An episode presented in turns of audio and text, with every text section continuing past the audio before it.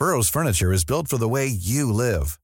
From ensuring easy assembly and disassembly to honoring highly requested new colors for their award-winning seating, they always have their customers in mind. Their modular seating is made out of durable materials to last and grow with you. And with Burrow, you always get fast, free shipping. Get up to 60% off during Burrow's Memorial Day sale at burrow.com slash ACAST. That's burrow.com slash ACAST. burrow.com slash ACAST. Emmanuel Macron veut rassurer les familles d'otages français du Hamas. Le président s'est entretenu en visioconférence avec les familles ce vendredi. Il assure que la France fera tout pour qu'ils reviennent sains et saufs. Deux otages américaines ont été libérées par le Hamas. Elles sont arrivées en Israël ce vendredi soir. Elles étaient détenues par les terroristes à Gaza depuis le 7 octobre dernier. Joe Biden se réjouit de la nouvelle. L'aide humanitaire devrait entrer ce samedi dans la bande de Gaza. À la frontière égyptienne, des dizaines de camions attendent depuis plusieurs jours. Pour faciliter ce passage, le secrétaire général de l'ONU, Antonio Gutiérrez, s'est rendu sur place. Et puis c'est l'une des conséquences de la menace terroriste en France. Les fausses alertes à la bombe se multiplient. Plusieurs aéroports ainsi que le château de Versailles ont été évacués ce vendredi. 18 interpellations ont eu lieu ces derniers jours.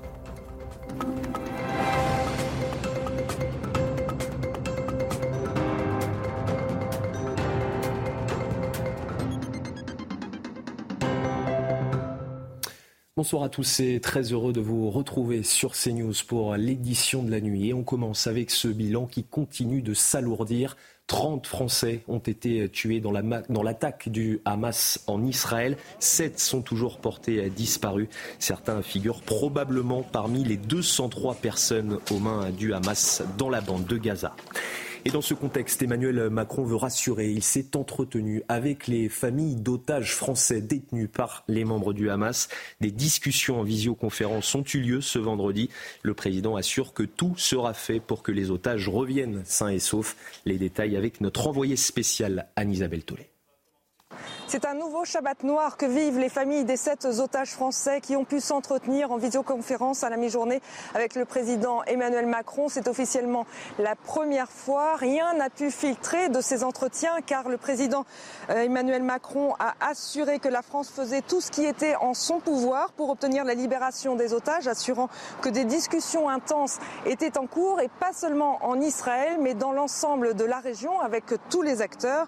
Israël qui donc vit une période dramatique avec au total plus de 203 otages retenus depuis le 7 octobre dernier par le Hamas. Et si euh, les familles ne peuvent pas s'exprimer sur l'entretien qu'elles ont pu avoir avec le président Macron, elles peuvent en tout cas se raccrocher à l'espoir que nous a indiqué le porte-parole de l'armée israélienne, à savoir que la majorité des otages seraient encore en vie. On compterait plus de 20 otages mineurs, plus de 20 otages âgés de plus de 60 ans.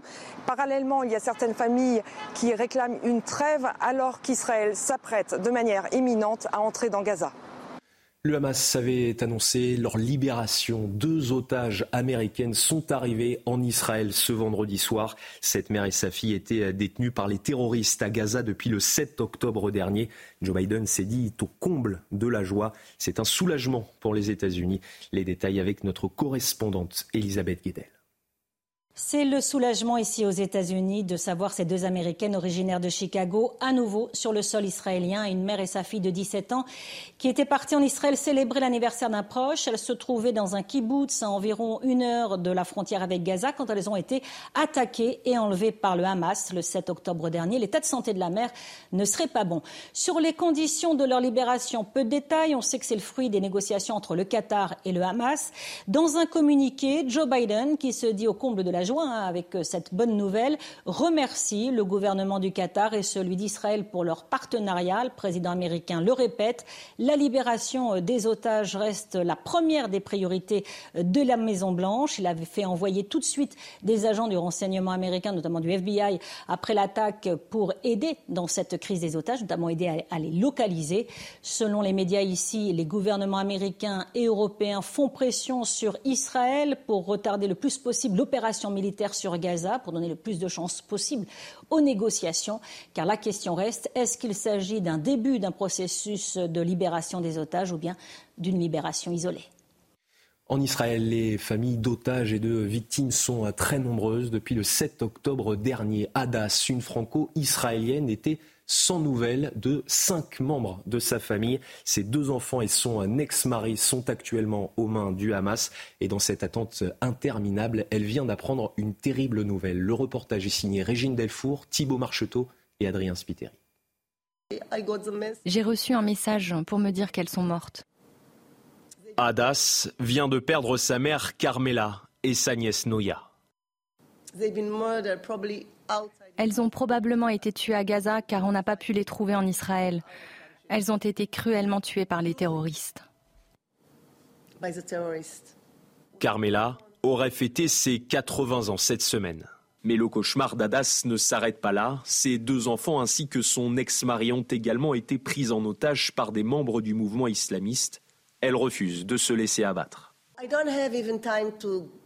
Je n'ai pas le temps de regretter car il faut encore se battre pour mes enfants et mon ex-mari toujours en vie. Dans le kibbutz de Niroz, où vit Hadas, les terroristes ont fait un véritable massacre le 7 octobre dernier. 80 membres de notre kibbutz ont disparu, ont été kidnappés ou sont morts.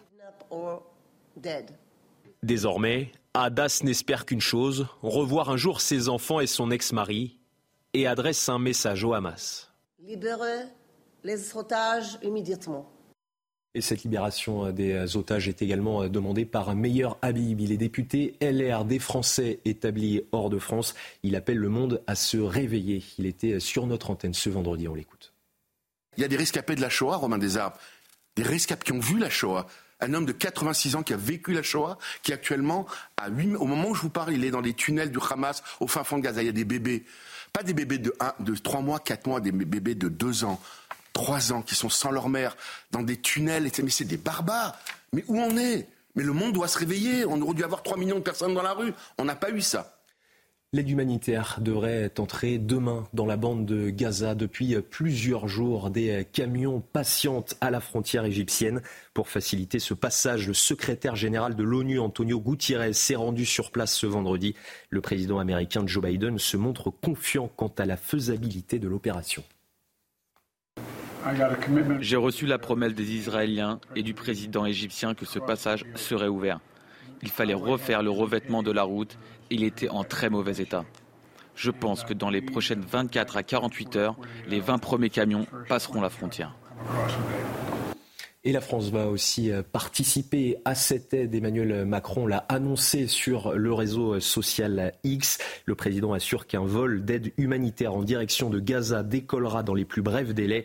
Il salue les efforts faits par l'Égypte et soutenus par les États-Unis pour permettre l'ouverture du euh, passage de Rafah. En Israël, dans les quartiers les plus proches de la bande de Gaza, les échanges de tirs sont euh, devenus eh le quotidien des habitants. La plupart ont été évacués par mesure de sécurité. Ce vendredi soir, les tirs étaient visibles dans le ciel, vous le voyez à l'image, la plupart interceptés par le dôme de fer israélien. Dans les pays arabes et musulmans, les manifestations de soutien aux Palestiniens sont euh, nombreuses. Des rassemblements ont été observés ce vendredi en Cisjordanie, en Jordanie ou encore en Égypte. Au Caire, des dizaines de milliers de manifestants étaient présents. Des slogans anti-Israël ont été scandés. Une quarantaine de personnes ont été interpellées. Dans le reste de l'actualité, en France, un adolescent de 15 ans a été arrêté avec un couteau à Strasbourg ce jeudi. Le jeune homme d'origine tchétchène se trouvait près d'une synagogue. Il a été placé en garde à vue. L'enquête a été confiée à la police judiciaire. Et depuis le début du conflit israélo-palestinien, les actes antisémites se multiplient sur le territoire français. Exemple à Lyon où une synagogue a été taguée. Le président de la communauté juive de la Duchère déplore ce comportement.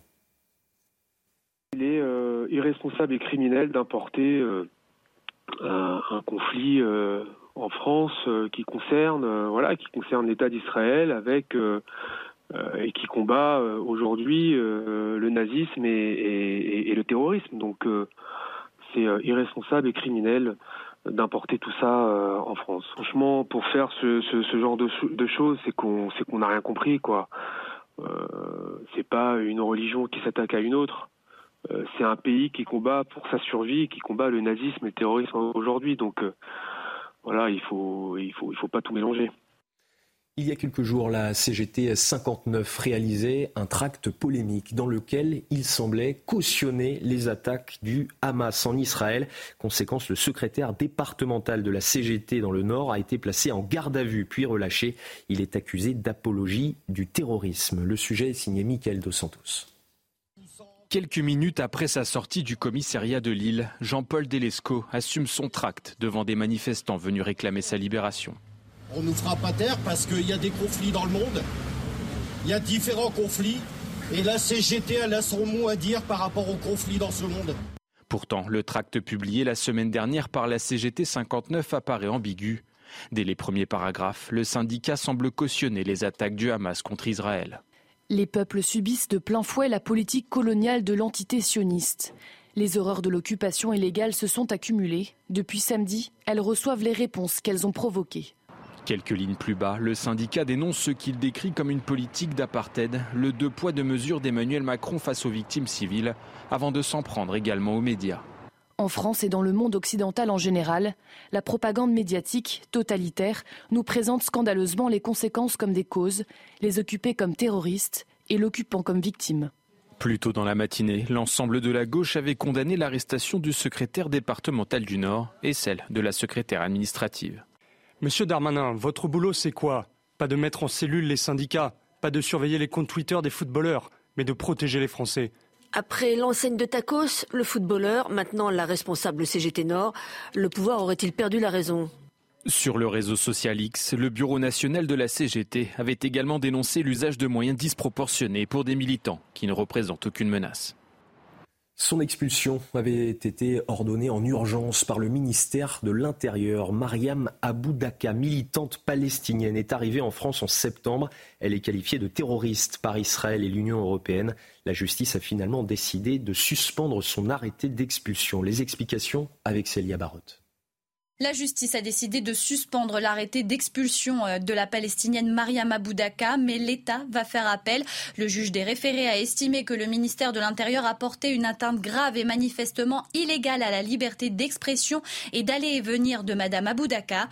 Pour réaliser ses conférences, la militante du Front populaire de libération euh, de la Palestine est arrivée légalement en France. Elle disposait d'un visa de 50 jours, délivré en août par les euh, services consulaires français à Jérusalem. Devant le tribunal administratif administratif, la représentante du ministère de l'Intérieur avait commencé son argumentaire avec cette question. Peut-on parler de tout et à tout moment? Pour le ministère de l'Intérieur, la présence et les conférences de Mariam Aboudaka peuvent, je cite, mettre de l'huile sur le feu et augmenter, attiser les tensions, voire les actes antisémites comme on a pu le voir euh, ces derniers jours. Les avocats de la militante l'ont présentée comme une intellectuelle qui diffuse un discours clair, antiraciste, féministe et politique, qui soutient les Gazaouis mais n'a jamais exprimé son soutien au Hamas. Enfin, pour ses conseils, le comportement individuel de Mariam Aboudaka ne constitue en aucun cas une menace grave à l'ordre public, car ses idées et ses positions n'ont pas changé depuis le 7 octobre. C'est une nouvelle information concernant Mohamed Mogouchkov, l'auteur de l'attaque à Arras au couteau. Il était fiché S pour radicalisation islamiste depuis février 2021 et non depuis début octobre. C'est l'éducation nationale qui avait effectué un signalement. Mathieu Devez. Une semaine après l'attentat d'Arras, le profil de l'assaillant se précise. Selon le ministère de l'Intérieur, Mohamed Mogouchkov était bien fiché pour radicalisation islamiste depuis février 2021. La conséquence d'un signalement du lycée Gambetta, son ancien établissement scolaire. En novembre 2020, alors qu'elle aborde la mémoire de Samuel Paty, une professeure est agressée verbalement et physiquement par un élève. Renvoyé du lycée, il est en lien avec Mohamed Mogouchkov. Ce dernier suit même l'enseignante jusqu'à son domicile. Intimidée à plusieurs reprises, elle décide de déposer plainte. En avril 2022, le lycée Gambetta dépose un nouveau signalement pour absentéisme et propos alarmants tenus en classe. Mohamed Mogouchkov aurait notamment déclaré Mon nom se prononce comme Kalachnikov. Est-ce que cet outil peut tuer? Mais ce n'est qu'à partir du mois de juillet dernier que le jeune homme est suivi par les services de la Direction générale de la sécurité intérieure. Et depuis euh, cette attaque, la menace terroriste en France est au plus haut. Les alertes à la bombe se multiplient sur le territoire. Mais que prévoit la loi contre les fausses alertes? On fait le point avec Godéric B et Mathilde Ibanez. En seulement 48 heures, plus d'une cinquantaine de menaces d'attentats ont été signalées à cause de fausses alertes à la bombe où de nombreux aéroports ont dû être évacués. Un délit qui peut être puni de deux ans d'emprisonnement et 30 000 euros d'amende. Euh, deux ans de prison, si vous voulez, aujourd'hui, au-delà d'un an, ce n'est plus aménageable. Ça veut dire qu'on pourrait faire de la prison ferme pour un mail adressé à un aéroport, un musée, une école en indiquant pour s'amuser euh, qu'il va y avoir une bombe qui va exploser. Donc c'est pris très au sérieux.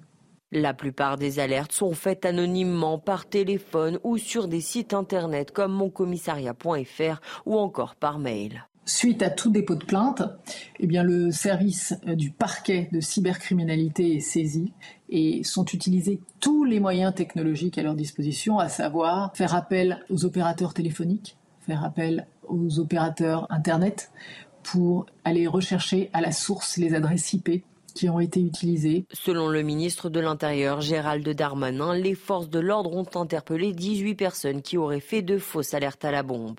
Comme cet été, où un couple en avait lancé une à la gare de Lille pour éviter de rater leur train. Le conjoint a été condamné à 8 mois de prison ferme et sa compagne à 12 mois de prison avec sursis. Dans le reste de l'actualité, à Montpellier, une jeune femme a été blessée par balle. Elle serait une victime collatérale d'une fusillade. Les tirs ont éclaté vers 21h dans la cité Saint-Martin ce jeudi, un quartier défavorablement connu pour son trafic de stupéfiants. Les détails avec Bruno Bartocchetti, secrétaire national Unité SGP Police. Vous avez euh, plusieurs individus qui ont, tiré euh, euh, la peut-être à la Kalachnikov, je n'ai pas encore la, certitude, mais en tout cas pour, pour intimider euh, et pour montrer un territoire, un certain territoire, on tirait euh, au hasard, euh, en l'air. Mais en l'air, il y a des fenêtres, il y a des balcons et il y a une, une balle qui a, qui a, ricoché effectivement dans l'appartement de cette jeune fille. Elle a été, elle a été blessée très légèrement, mais elle, était, elle est, vous l'imaginez, très très choquée. Et puis ça aurait pu être dramatique. Après la découverte macabre du corps de Loana ce mercredi, le principal suspect a été déféré pour meurtre et viol sur mineur de moins de 15 ans. La fillette âgée de 10 ans était portée disparue depuis mardi soir. Le procureur de la République de Reims a fait le point sur l'enquête. Il est déféré donc ce jour euh, devant un juge d'instruction euh, pour des faits de euh, meurtre sur mineur de 15 ans accompagné de viol ce qui lui fait encourir la peine la plus lourde prévue au Code pénal français, qui est la réclusion criminelle à perpétuité, assortie d'une peine de sûreté maximale de 30 ans. Il va falloir l'entendre, faire aussi évidemment une expertise euh, psychologique et psychiatrique du mise en cause, euh, qui encore une fois euh, n'a pas le profil, n'a pas le profil habituel de ce type de personnalité, étant précisé encore une fois, et je le répète, que lui nie avoir tué cet enfant. Allez, restez bien avec nous dans un instant, le journal des sports. Et on ouvre ce journal des sports avec la qualification des All Blacks pour la finale de la Coupe du Monde de rugby. Les Néo-Zélandais ont écrasé l'Argentine en demi-finale. Une victoire 44 à 6 avec 7 essais au total. Les Argentins n'ont rien pu faire. Ils se contentent de deux pénalités. Avec cette victoire, la Nouvelle-Zélande se qualifie donc pour la finale de la compétition. Et ce samedi aura lieu la deuxième demi-finale de ce mondial de rugby. Un choc entre l'Angleterre, dernier représentant européen, et l'Afrique du Sud, tombeur de la France en quart de finale. Une rencontre au Stade de France que les Springboks ne veulent pas prendre à la légère. Illustration dans ce sujet de Pierre Robin. Il y avait beaucoup de sourires ce matin sur les visages des Sud-Africains à Daumont, là où ils s'entraînent à une trentaine de kilomètres au nord de Paris. Alors oui, ça y est, ces Sud-Africains, ils ont leur match référence grâce à leur victoire, difficile à admettre pour nous, face aux 15 de France dimanche dernier au euh, Stade de France. Mais oui, ils respectent cette équipe anglaise. Oui, ils sont favoris, mais ils s'attendent à un combat âpre, peut-être aussi difficile que face aux hommes de Fabien Galtier. You can never underestimate anyone, you know. We know it's going to be tough, and we know for sure that England will pitch up on the on, on, the day tomorrow. And uh, we've seen what they've done in the past against the All Blacks, you know, in Japan. You know, where probably that's one of the most physical games I've ever seen from the English side. You know, and uh, we expect the same tomorrow. You know, but once again, uh, as a team, we are well prepared, and also if you look at our side, you know uh, the game we played against France probably I personally was probably one of the toughest games to be to be involved in. Alors forcément, cette Angleterre-Afrique du Sud fait saliver. Pourquoi? Eh bien tout simplement parce que c'est l'affiche de la dernière finale de Coupe du Monde en 2019, une édition que les Sud-Africains avaient remportée on termine ce journal des sports avec euh, du euh, football et le retour de la Ligue 1 après la trêve internationale. En ouverture de cette neuvième journée, Le Havre et Lens ont fait match nul ce vendredi soir. Dans le temps euh, additionnel, les Lensois ont pourtant réussi à ouvrir le score grâce à une tête de Sotoka. Mais le but a été annulé en raison d'un hors-jeu. Les Lensois affronteront le PSV en Ligue des Champions mardi soir. Une rencontre évidemment à suivre sur Canal+.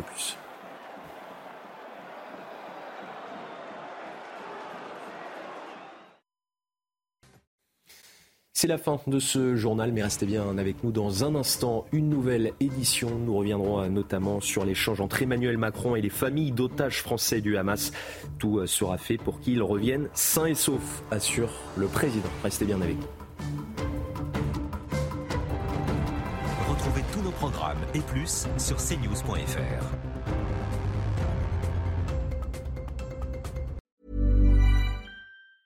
Hey, it's Danny Pellegrino from Everything Iconic. Ready to upgrade your style game without blowing your budget? Check out Quince. They've got all the good stuff shirts and polos, activewear, and fine leather goods, all at 50 to 80% less than other high end brands. And the best part? They're all about safe, ethical, and responsible manufacturing. Get that luxury vibe without the luxury price tag. Hit up quince.com slash upgrade for free shipping and 365 day returns on your next order. That's quince.com slash upgrade.